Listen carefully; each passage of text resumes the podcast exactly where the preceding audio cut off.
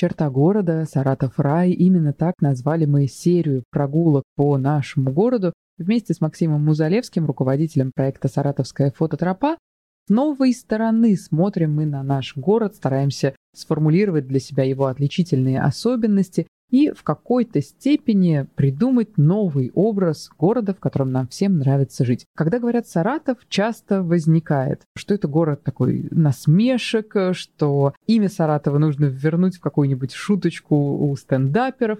Вот Саратов как такой объект для насмешек. Это такое актуальное из сегодняшнего дня. Всегда ли так было, Максим? Да, э, очень часто сталкиваешься с э, юмором в адрес Саратова, причем часто этот юмор э, э, исходил не только от каких-то внешних наблюдателей, но и от жителей самого города.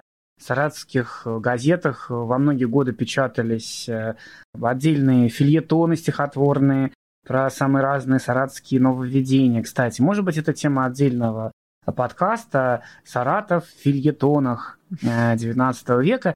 Правда, многие из них будут звучать настолько современно, что Просто слушатели не поймут. Вот они корни нашей самой ироничности. Да. А, ну а вот внешняя ироничность, она, наверное, положена культовым растащенным на цитаты текстом Грибоедова «Горе от ума», где говорится «Саратов, тетка, глушь». То есть вот это вот глушь как э, главное определение Саратова. Но тут, мне кажется, важно, что Грибоедов писал это в конце десятых годов XIX века, а уже через 20 лет открывается в Саратове первая книжная лавка Вакуровская, и дальше, дальше Саратов становится все более интеллигентским, творческим и писательским городом в том числе. Да и вообще писал он об усадьбе, которая в деревне, неподалеку от Саратова, а не о Саратове вовсе. Ну да ладно, бог с ним, с Грибоедом, ведь не о нем сегодня речь. Ну, о его товарищах, может быть, заучных по Перу. Хочется сегодня сделать такой подкаст, друзья, когда мы не будем нестись по улицам а, и глядеть на каждую дверную ручку или кованый гвоздь, а пройдемся, не торопясь, по нашему тихому центру, по прекрасной набережной, по нашим взвозам пройдемся наверняка и почитаем вместе с вами какие-нибудь стихи, посвященные нашему городу. Через эти стихи вам город откроется совершенно другим. И вы увидите или начнете хотя бы видеть, как тесно Саратов связан с большинством писателей 19-20 века. Хотя вот есть точка зрения, что Саратов такой город скорее художников. Борисов Мусат, Павел Кузнецов, где-то рядышком. Я вот тоже пытаюсь вспомнить. Петров Водкин, Будем ли мы говорить о поэтах родом из Саратова? Обязательно. Но вот э, кого вы, кстати, вспоминаете из э, писателей, так или иначе, напрямую или косвенно связанных с Саратовом? Много у вас на языке сразу вертится фамилии? Ну, если говорить о писателях, разумеется, здесь и Федин, и Чернышевский, наши хрестоматийные. Ну вот поэтов, поэтов, с поэтами у меня сложнее. Вот, давайте неформальное название сегодня будет нашего подкаста будет литературный Саратов без Федина и Чернышевского. Ока. При том, что я очень обоих уважаю, и, может быть, когда-нибудь мы и их процитируем. Но сегодня будут э, гораздо менее очевидные имена. Почему менее очевидные? Значит, смотрите, на самом деле имена, с которых мы начнем, они такие не то что классические, а просто вот э, спросить человека, какие вообще были-то в России писатели и поэты, и вот он их назовет. Вот он кого назовет? Ну, Пушкина, наверное. Разумеется. Э, Лермонтова, Толстого, если писателем будет приходить. Если кто-то захочет подумать, а с чего там все начиналось, ну, перед Пушкиным так, кто, кто его в гроб-то сходя благословил? Державин Гаврила Романович. Кто-то вспомнит Державина. И вот, казалось бы, все эти люди, они где-то далеко, но тем не менее мы почти всех их упомянем и покажем, что Саратов в их жизни сыграл э, большую роль. А дальше перейдем, может быть, и к менее очевидно.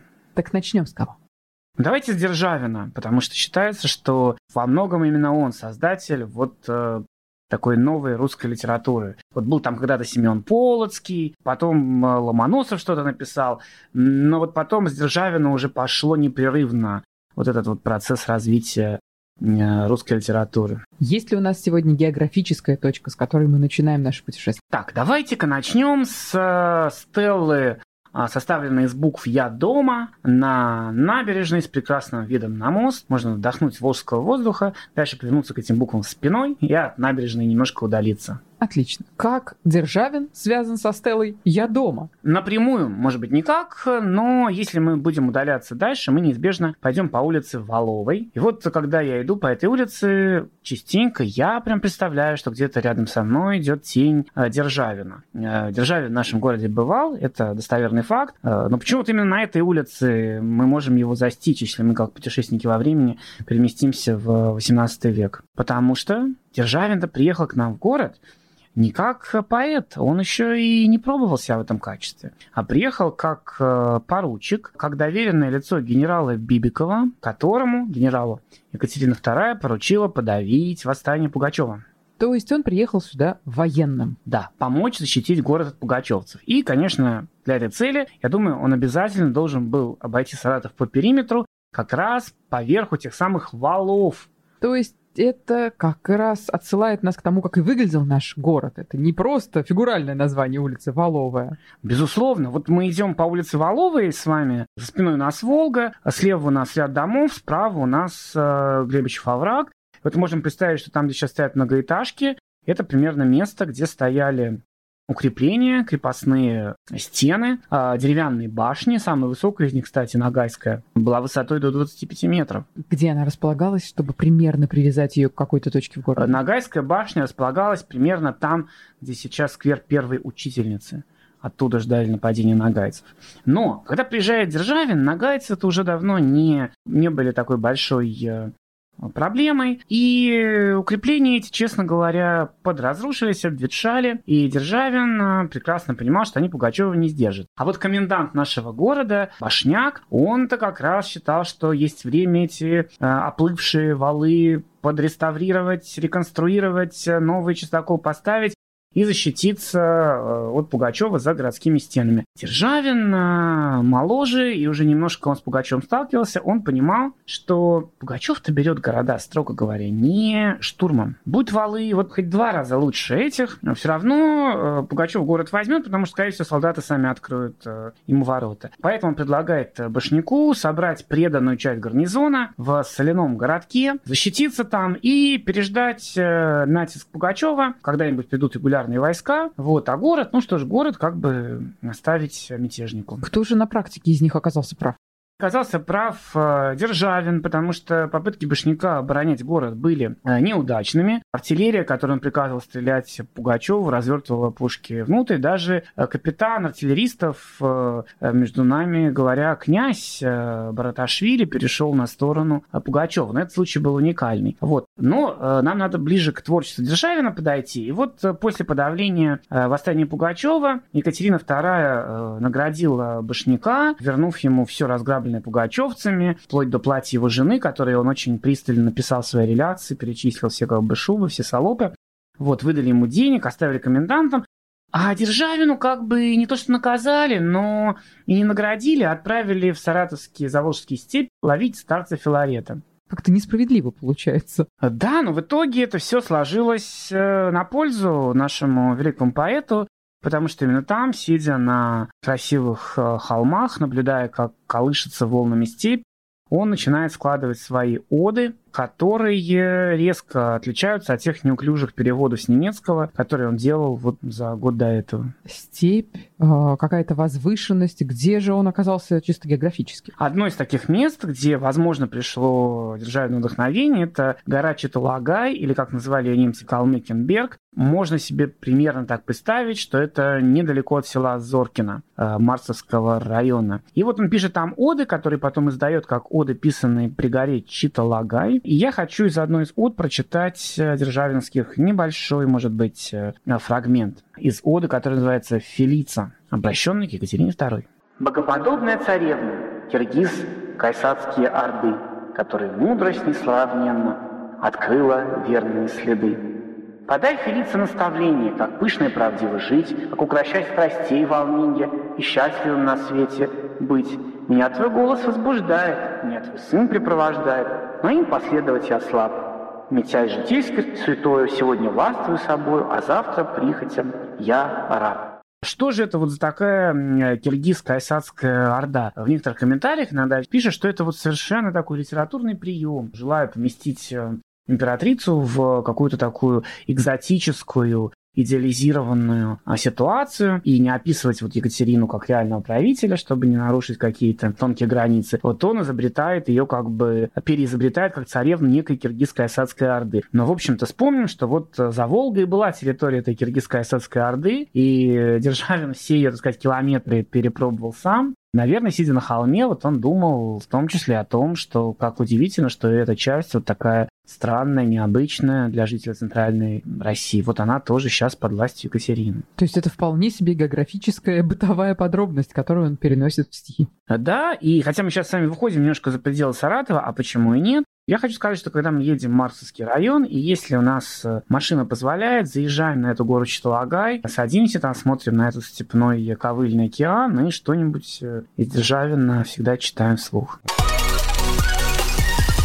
В эфире сегодня мы не только путешествуем по улицам Саратова, как это делаем обычно, но еще и читаем стихи. Максим, предлагаю со стихов и начать. Всю ночь у пушек пролежали, но без палаток, без огней, Штыки вострили, дошептали молитву Родины своей.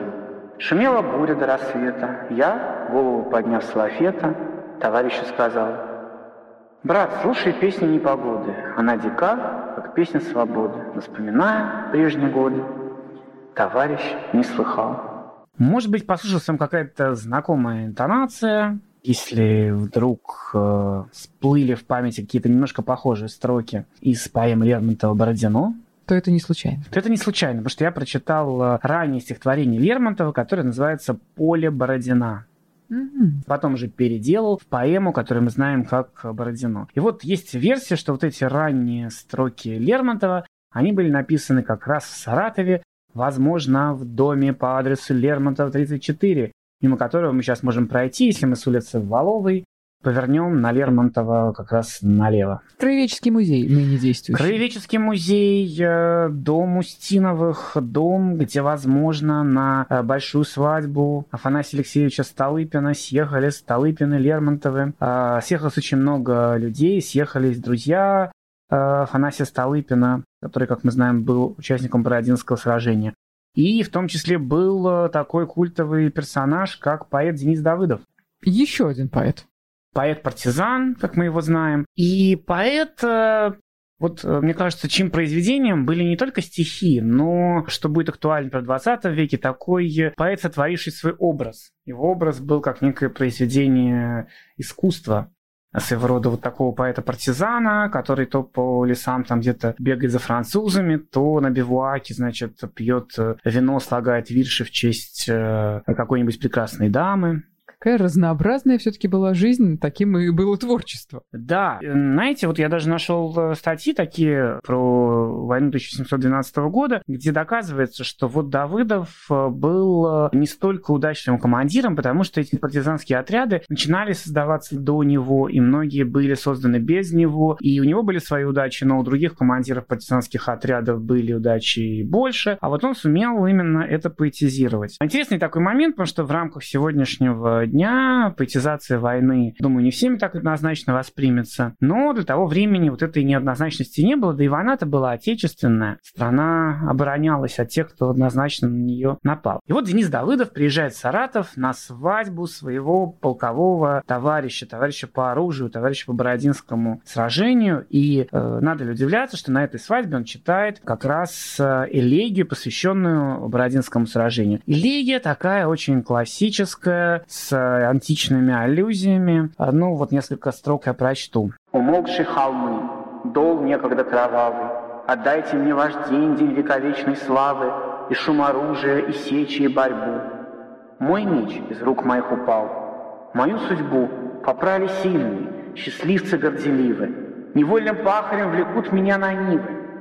Ури меня на бой, ты опытный в боях, ты голосом своим рождающий в полках, погибели врагов предчувственные клики, вождь гомерический, Багратион великий. Простри мне длань свою, Раевский мой, герой. Ермолов, я лечу, веди меня, я твой. Что касается Пахаря, здесь э, тоже интересные такие аллюзии, потому что как раз незадолго до этого Давыдов сам э, женился, получил э, имение в нынешней Ульяновской области, недалеко от Саратовской. Вот, и вот эту военную участь сменил на участь, так сказать, помещика Пахаря, о чем здесь и сожалел. Вот. Ну и вот Лермонтов, возможно, наслушавшись рассказа своего дяди Дениса Давыдова, пишет свое стихотворение, которое, как вы вот, чувствовали, по складу своему, по атмосфере гораздо более такое реалистичное, более суровое, более простое, а вместе с тем и трогающее, чем более такой пафосный стиль Дениса Давыдова. Ну и чуть больше знакомое нам по детской, школьной, как минимум, памяти. Максим, ну насколько я понимаю, это ведь не до конца устоявшийся факт, что Лермонтов действительно бывал в Саратове здесь, вот на этой свадьбе. Ну, в списке гостей его, по крайней мере, ну,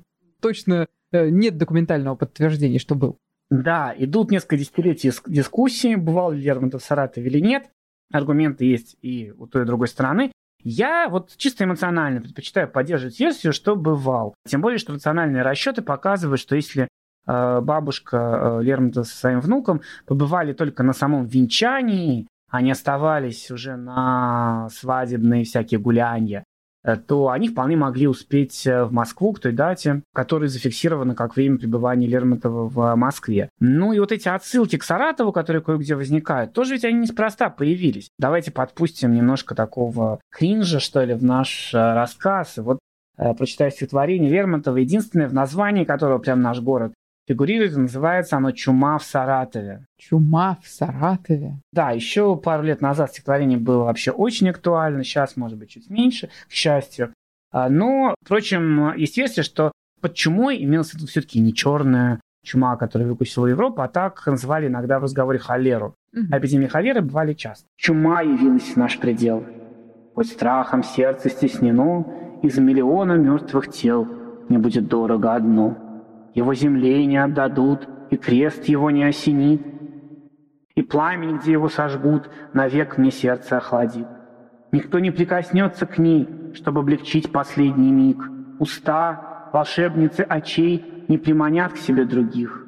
Лобзая их, я был бы счастлив, когда бы в себя я от смерти впил, затем, что сладость их испив, я деву некогда забыл. В общем, очень не похож на Лермонтова. Лермонтов ранний, романтический, много каких-то шаблонных оборотов, но есть версия, что здесь реальная история некой девушки, которую в Саратове встретил совсем-совсем юный Лермонтов, даже если у них не было какого-то общения, все равно вот ее образ остался и как бы в фантазиях присутствовал. И некоторые даже идут э, дальше и говорят, что эта девушка, возможно, была цыганкой. И вот э, почему здесь есть э, такие строки, что крест мол, не осенит это место. Ну ладно, земле не дадут, может быть, там из-за холеры какие-то особые сценарии захоронения, вот, а крест не осенит, может быть, потому что девушка из совсем другой э, культуры. Каких только историй не вытянешь из э, мельчайших строчек, которые так или иначе связаны с нашим городом по улицам города мы еще читаем стихи, вдохновленные Саратовым, а может быть, написанные здесь, а может быть, а что еще может быть, рассказывает нам сегодня Максим Музалевский. Давайте на смену стихам а, призовем прозу. Я хочу вам немножко почитать а, знаменитого русского писателя, который, э, наверное, известен своей краткостью слога, лаконизмом. Даже вот его произведения часто ставят в пример как образец предельно сжатого лаконичного письма. Ну, я говорю об авторе таких произведений, как э, «Война и мир», Анна Каренина. То есть про Вы нас разыгрываете, то есть, Максим. Кто-то может подумать, что я даже троллю, но на самом деле э, Троллить Толстого? Как можно? А вот троллить Толстым – это, мне кажется, умение, которым должен владеть каждый э, русский читатель. Но действительно, поздний Толстой, он, конечно, немножечко другой. А вот ранний Толстой, он был совершенно как раз тема, о котором я сказал. И вот э, у него есть такие строчки, написанные про Саратов. Мне кажется, это вообще лучший рассказ, написанный про наш город. Рассказ Льва Толстого про Саратов. Саратов. Точка. Майор. Точка. Немцы. Точка. Виды. Точка. Шторм. Рыбаки. Немцы. На этом рассказ заканчивается. Исчерпывающе. Чуть-чуть я, конечно, притянул. Это не совсем рассказ, это дневниковая запись в дневнике молодого Льва Толстого. Но мне кажется, здесь про Саратов все прекрасно описано. Виды есть у нас. Рыбаки, так сказать, это саратовская, безусловно. Шторма наши. И два раза упомянуты немцы. Э, на левом и правом берегу, соответственно. Да, как в каждом нашем подкасте или экскурсии мы на немцев как минимум пару раз наткнемся во время экскурсии. Как же оказался в Саратове Лев Толстой? Он поехал провожать своего брата, который ехал в армию на Кавказ. Молодой Лев Толстой, который э, выезжает из Москвы от кутежей, от карточных игр, от э, того, что описано в первых главах «Войны и мира», вспомним там э, всякие сцены с участием Пьера Безухова, который не знает, к чему себя применить, как строить жизнь. И вот брат едет заниматься каким серьезным делом, он едет провожать брата. Они приезжают в Саратов и, как писал Толстой в своих воспоминаниях, э, брат поехал по делам, а он пошел на московский перевоз. Узнать, нельзя ли нанять лодку, на которой они хотели доплыть от Саратова до Астрахани чтобы не ехать степной пыльной э, дорогой. Что такое московский перевоз? Такого места в Саратове вообще-то нет. Но э, мы помним, что у нас каждая улица называлась взвоз, и там, где улица Московская, Волга упирается, был московский взвоз, и в этом месте был Покровский перевоз, перевоз город Покровск. Ах, вот оно, все смешалось. Да, это вместе он назвал московским перевозом. Там он подошел, спросил у мужиков, нельзя ли нанять лодку. Ему сказали, что можно. И вот много лет спустя, уже в 1906 году, во втором томе э, книги «Круг чтения», он опубликовал такой рассказ под названием «За что?». Там про историю женщины, которая бежит от сложных жизненных обстоятельств, и бежит она как раз от них через Саратов. Справа и слева по горе виднелись, как белые облака, облитые пахучим цветом яблони. Лес мачт виднелся у берега, и паруса белели по играющему на солнце, рябящему от ветерка разливу. На пристани, разговорившись с извозчиком, Альбина спросила, можно ли нанять лодку до Астрахани. Десятки шумливых веселых лодочников предложили свои услуги лодки. Она сговорилась с одним из лодочников, больше других, понравившимся ей, и пошла смотреть его лодку, косовушку. На лодке была устанавливающаяся небольшая мачта с парусом, так что можно было идти ветром. В случае безветрия были весла и два здоровые, веселые бурлака, гребцы, сидевшие на лодке на солнце. Веселый добродушный лоцман советовал не оставлять тарантас, а сняв с него колеса, поставить на лодку. Как раз уставится, и вам покойнее сидеть будет. Даст Бог погодку, дней в пяток до Астрахани добежим. Только я хотел спросить, сколько же дней занимало такое путешествие? Пять дней до Астрахани. Довольно я уверен, быстро. что лоцман а, вот этот вот владелец лодки, чтобы клиента не спугнуть, сильно укоротил этот срок. По крайней мере, я думаю, что сейчас э, под парусом на современной яхте парусной э, мы бы шли э, до Астрахани, наверное, дней 10. Правда, если они, например, готовы были грести ночью, ну тогда, может быть, до 6-7 дней срок этот можно. В любом случае приукрасил. Сократить.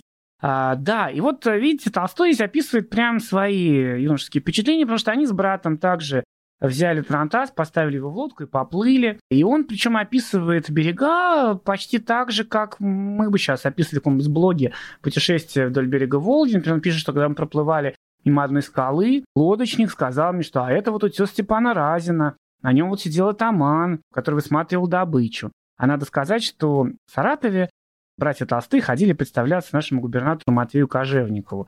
Очень был эпатажный деятель. До этого он был таманом казачьего войска и по рассказам мемуарным встречал э, в своей резиденции гостей, сидя в казачьем седле. Я думаю, что скорее он сделал какое-то кресло, может быть, похожее на седло. Вот. И Толстой пишет, что я поглядел на этот утес и вдруг представил себе, что не разин, а этот Матвей Кожевников сидит там в седле и командует с этого утеса. Так что, может быть, не такое гигантское, но, как видите, довольно Яркое свидетельство. Связь. Да, Льва Толстого с Саратовым было. И знаете, это, на первый взгляд, такой мало значимый момент. А с другой стороны, мы можем при желании представить вот эту саратовскую остановку как э, некую точку, где вот этот вот э, бесшабашный молодой Лев Толстой э, становится уже более серьезным человеком, поступит тоже на военную службу, появятся его первые рассказы военные, и появится тут Толстой, который станет более хрестоматийным. На первый взгляд, такой мало значимый момент. А с другой стороны, мы можем при желании представить вот эту саратовскую остановку как э, некую точку, где вот этот вот э, бесшабашный молодой Лев Толстой э, становится уже более серьезным человеком, поступит тоже на военную службу, появятся его первые рассказы военные, и появится тут Толстой, который станет более хрестоматийным. Обо всем этом мы задумались, стоя на панораме Новой площади Петра Первого и заглядываясь на Волгу. Куда мы пойдем дальше? Давайте прогуляемся по набережной, не торопясь, э, например, до Князевского взвоза, и э, подумаем, как многих писателей вдохновляла Волга. И среди них мне хочется выбрать, может быть, не совсем э, очевидный пример. Помнить Лидию Корнеевну Чуковскую. Да, не, точно не первое имя, которое приходит в голову. Дочь Корнея Чуковского, которая в конце 20-х годов 20 века а попала в Саратов в ссылку. Времена были относительно вегетарианские, поэтому за то, что она перепечатывала некие там антисоветские статьи, ее все на все отправили в ссылку, и в итоге через примерно полгода ей удалось вернуться обратно. В Саратове летом явилось у меня одно великое утешение – Волга. Убегал я на Волгу тайком, словно на любовное свидание. Оказывал ей милость, Прощал даже то, что они похожи на Неву на Финский залив. «Ты мне дал хорошую грибную школу», — писал я отцу. «Я хотя не могу грести долго, но грибу хорошо». В городском саду наверху наяривает духовой оркестр, а внизу на Волге ежевечернее летнее празднество огоньков, огонечков, огней. Зеленые юркие огоньки лодок, зеленые плавные огни на высоких мачтах плотов, зеленые и красные, зеленые и красные, зеленые и красные, вращающийся огонь буря.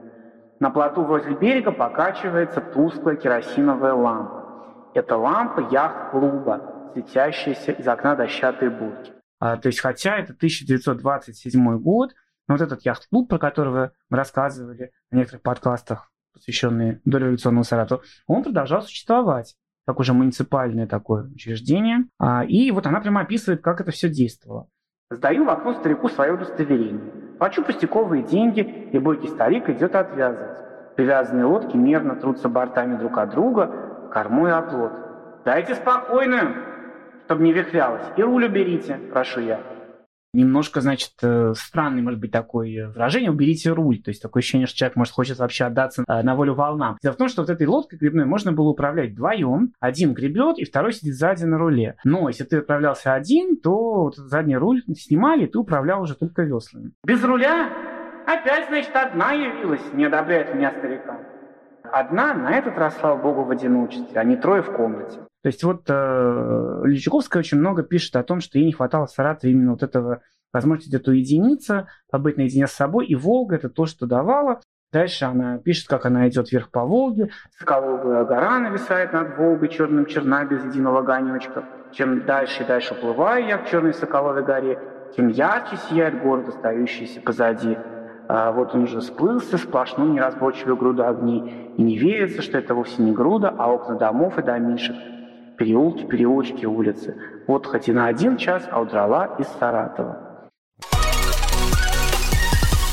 Литературными маршрутами сегодня гуляем мы по Саратову. Максим Музалевский, руководитель сообщества «Фототропа», ведет нас между домов и литературных цитат. Прямо сейчас мы стоим на набережной. Куда мы движемся дальше? Мы стоим а, там, где набережная пересекается с Князевским взвозом. Именно это было место нашего исторического яхт-клуба. И дальше давайте уходить э, от Волги, как это не грустно. Поднимемся по Князевскому взвозу до улицы Мичурина. Можно зайти в маленькую дверку рядом с э, домом Боротаева, mm-hmm. пройти сквозь двор, выйти на улицу Волжскую, а по ней завернуть на Соборную и выйти к большому красивому дому дому с адресом Соборная, 18. Надеюсь, никого мы не запутали маленькой дверкой, но если вы там еще не были, там надо обязательно побывать. В крайнем случае пройдите другим путем, но главное Соборная, 18, здание, которое многие поколения знали как дом офицеров, и сейчас дом работников культуры, мне кажется, это еще не совсем устаканилось. Даже дом работников искусства, что-то такое. Вот я название. даже сам ошибся. Вот э, на самом деле дом работников искусства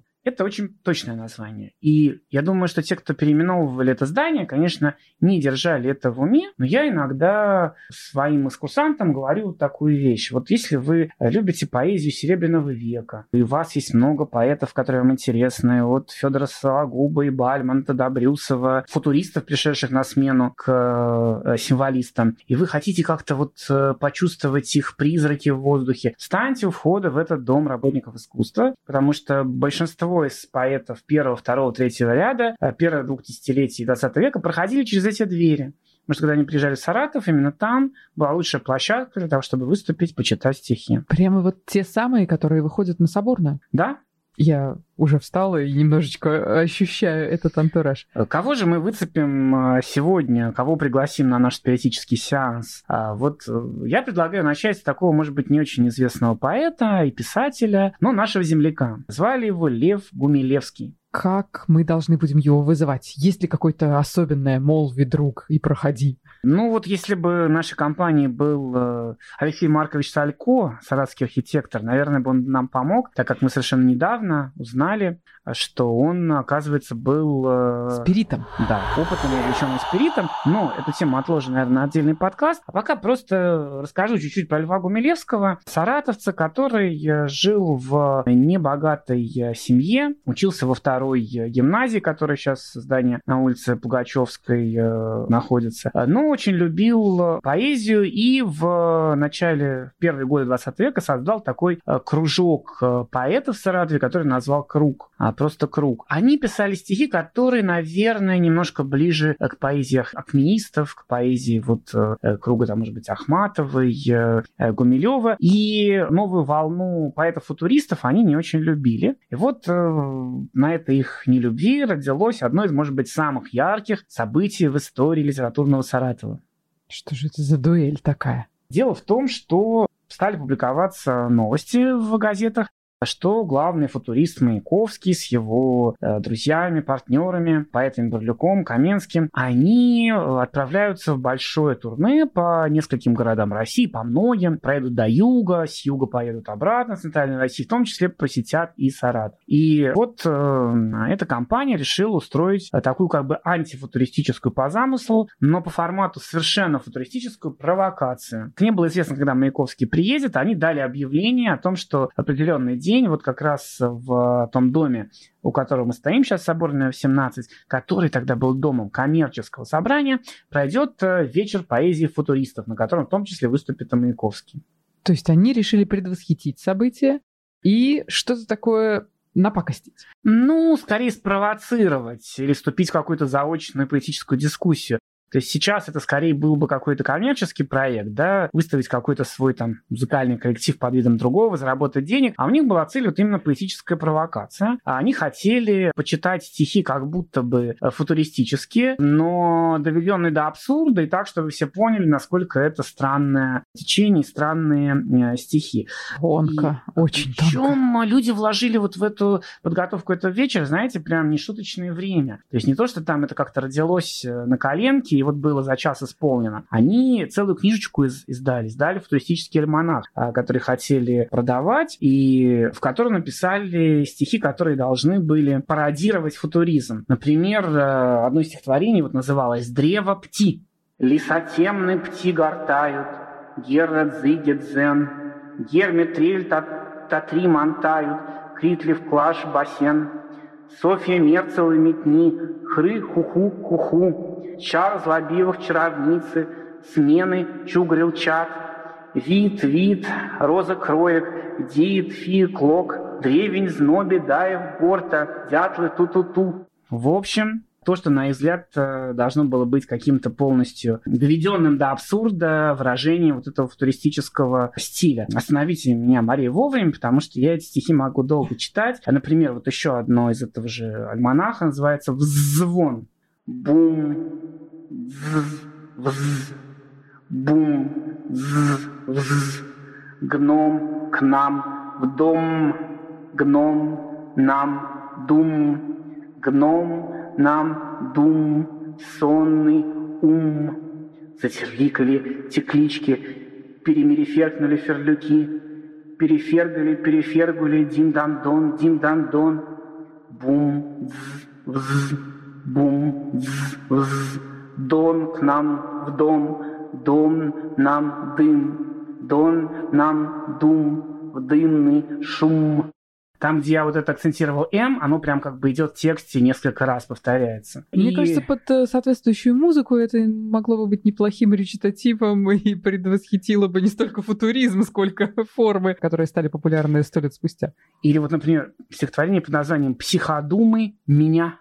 Самоначесть, самовитость, самовук, любовачесть, любовитость, любовук, как паук паутинится, струинится, огнемолвится, катится и стучится стук стихотворение продолжается, но делаю паузу. Хочу сказать, что история сыграла с этими э, героями шутку, и публика, которая должна была прийти в шок и, так сказать, возмутиться вот этим туристическим стилем, восприняла это на полном серьезе, э, рукоплескала, говорила, давайте еще раз, купила все экземпляры вот этого вот э, альманаха, и никакого скандала это, собственно, не получалось, потому что публика была довольна, кричала еще-еще. Единственное, что дало возможность возможность перевести то без скандала, когда публика стала интересоваться, когда же выйдет Маяковский. И тут вот уже организаторы этой провокации признали, что Маяковского не будет, а что они на самом деле хотели тут всех разоблачить и показать, какие у публики вкусы-то нечуткие, что вот вы пародию на футуристов не смогли отличить от настоящих футуристов. Что же вы тогда как бы считаете себя ценителями? Их взяли после этого футуристы? Мне кажется, они просто очень хотели, но никак не понимали, как бы им так пристроиться. А, ну, известно, что э, они подготовили почву, по сути дела, и приехавший через несколько недель Маяковский с товарищами действительно уже попали сюда на подготовленную аудиторию. Сорвали овации. Об этом, кстати, написал э, подробно еще такой писатель э, начала 20 века, как Федор Сологуб, который приехал в Саратов почитать свои стихи, и его вот вечер должен был быть на на следующий день, после вечера этих футуристов, он на них сходил и подробно все это своей жене описал. А, так что мы еще знаем об этом. Кстати говоря, э, Федор Сологуб, э, тоже такой поэт э, романтический, в своих письмах был очень внимателен к деталям, описал подробно механику вот этих вечеров литературных, которые проходили в коммерческом собрании, о чем никто другой из мемористов не обратил внимания. Так вот, э, коммерческое собрание сдавало этот зал приезжающим поэтам в условии, что все действительные члены коммерческого собрания, все наши там, Рейнаки, Борели, Скворцовы, Степашкины могли приходить бесплатно на эти вечера, хотя я думаю, что как раз это были те люди, которые могли бы заплатить там рубли 2 и 3. А вот э, публика с улицы уже заходила Э, платя деньги. Причем, если ты приходил по приглашению члена собрания, ты платил меньше, если просто с улицы платил за билет больше. И это уже из этих билетов складывался гонорар, который Федор Сологуб, значит, подсчитал и своей жене объяснял, почему не такая большая сумма, как могла бы быть из-за того, что бесплатно-то много народу пришло. Какой все-таки ценный источник эти письма женам. Уже не в первый раз в наших подкастах мы в эту мысль упираемся. Пишите женам чаще, честное слово, даже если это список э, хозяйственных дел. Да, вспомним письма Столыпина, которые мы цитировали в прошлом подкасте.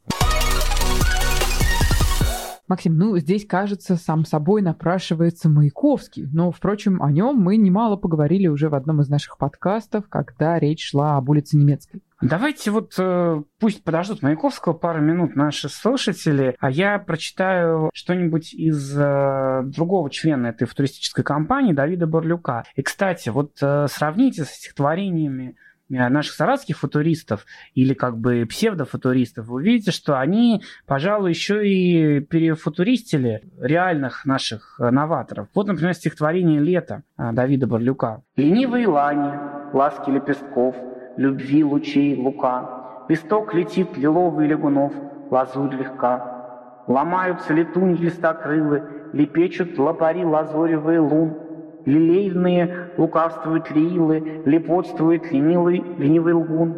Ливан лысейший летний ларь, ломая, Летавы лозами делить лапы левизну. Лок лексикон, как люди лая, Любовь лавины, латы льны.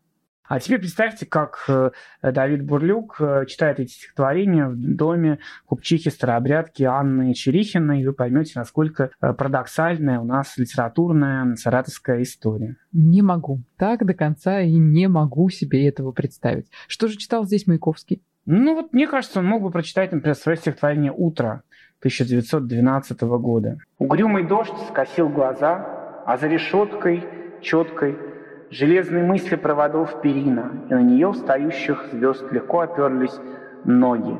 Ноги бельфонарей, царей в короне газа для глаза сделала больней, враждующий букет бульварных проституток. И жуток, шуток, клюющий смех из желтых ядовитых роз возрос зигзагом, за гам и жуть взглянуть отрадно глазу. Раба крестов, страдающий спокойных безразличных, гроба домов публичных, Восток кидал в одну пылающую вазу.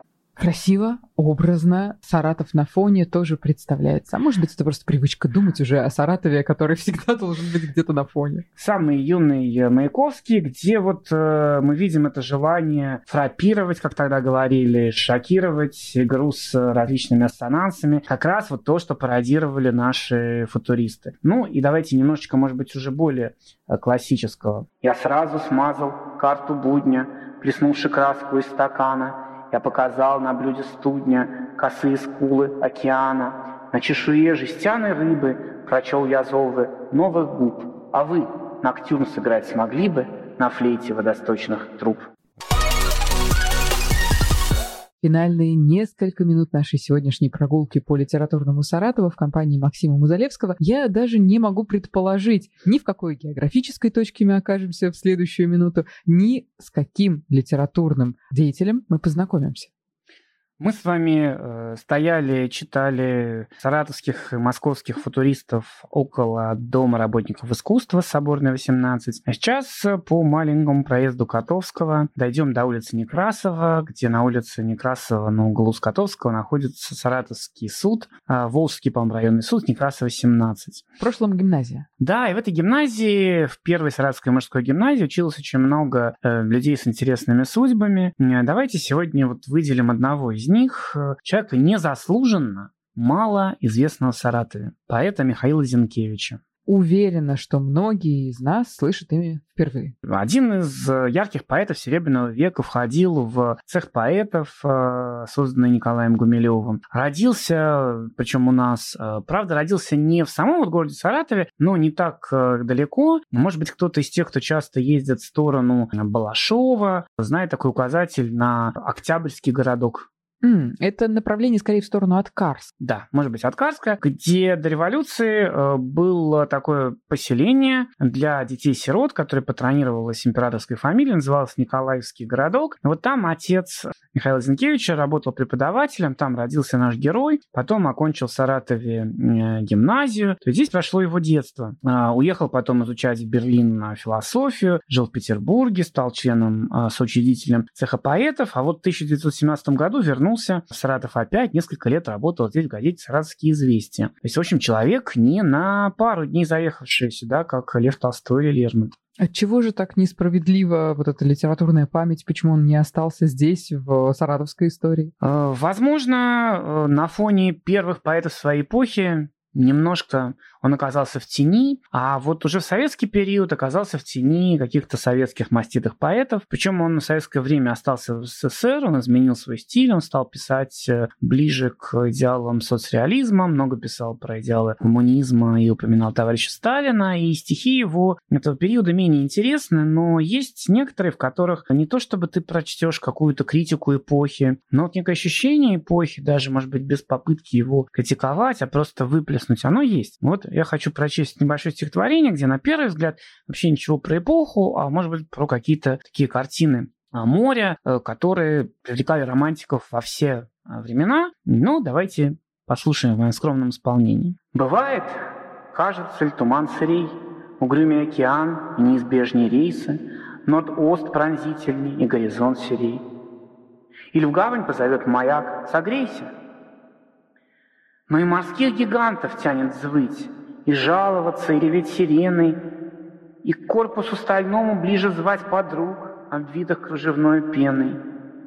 Тоска трансокеанская, а здесь, как исполинской боли разрешитель, стихов сгоранье, взрывчатая смесь и наглухо завинченный глушитель.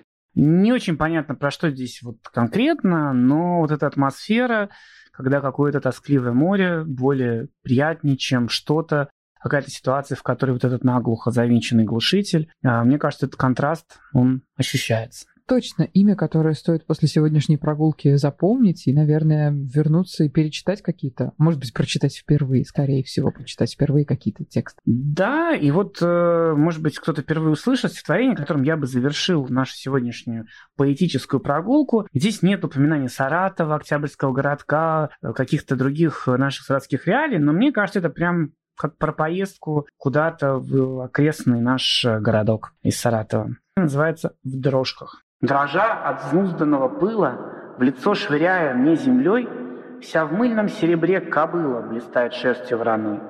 А я весь брызгами покрыт, зажмурясь слушаю, Как четок под бабками косматых щеток В два такта бьющий стук копыт. Мне в этот вольный миг дороже, Чем красные пиявки губ, В оглоблях прыгающих дрожек Размашистый рысистый круп и мягче брыжущие комья весенней бархатной земли прикосновений той, о ком я грустил и грезил там, вдали. Прекрасные строки. Мне кажется, прекрасная литературная экскурсия по городу, которая помимо истории сегодня знакомила нас с текстами. За это, Максим, сегодня отдельное спасибо. Что ж, может, не так много было сегодня остановок, архитектурных деталей, кованых решеток, но зато, надеюсь, почитали стихи людей, которые связаны с нашим городом, и через этот город, вот, может быть, эти стихи, да и проза как-то стали нам ближе. Ну и уж точно мы новые истории про уже знакомые издания запомнили. На этом сегодняшнюю прогулку завершаем и напоминаем о том, что слушать нас можно не только в эфире «Серебряного дождя», но и в формате подкастов на всех удобных площадках, например, на Яндекс Музыке, ну и в социальных сетях, которые у меня и у Максима открыты, можно писать нам свои отзывы, впечатления и даже предложения. Максим Музаревский, Мария Карманова, надолго не прощаемся.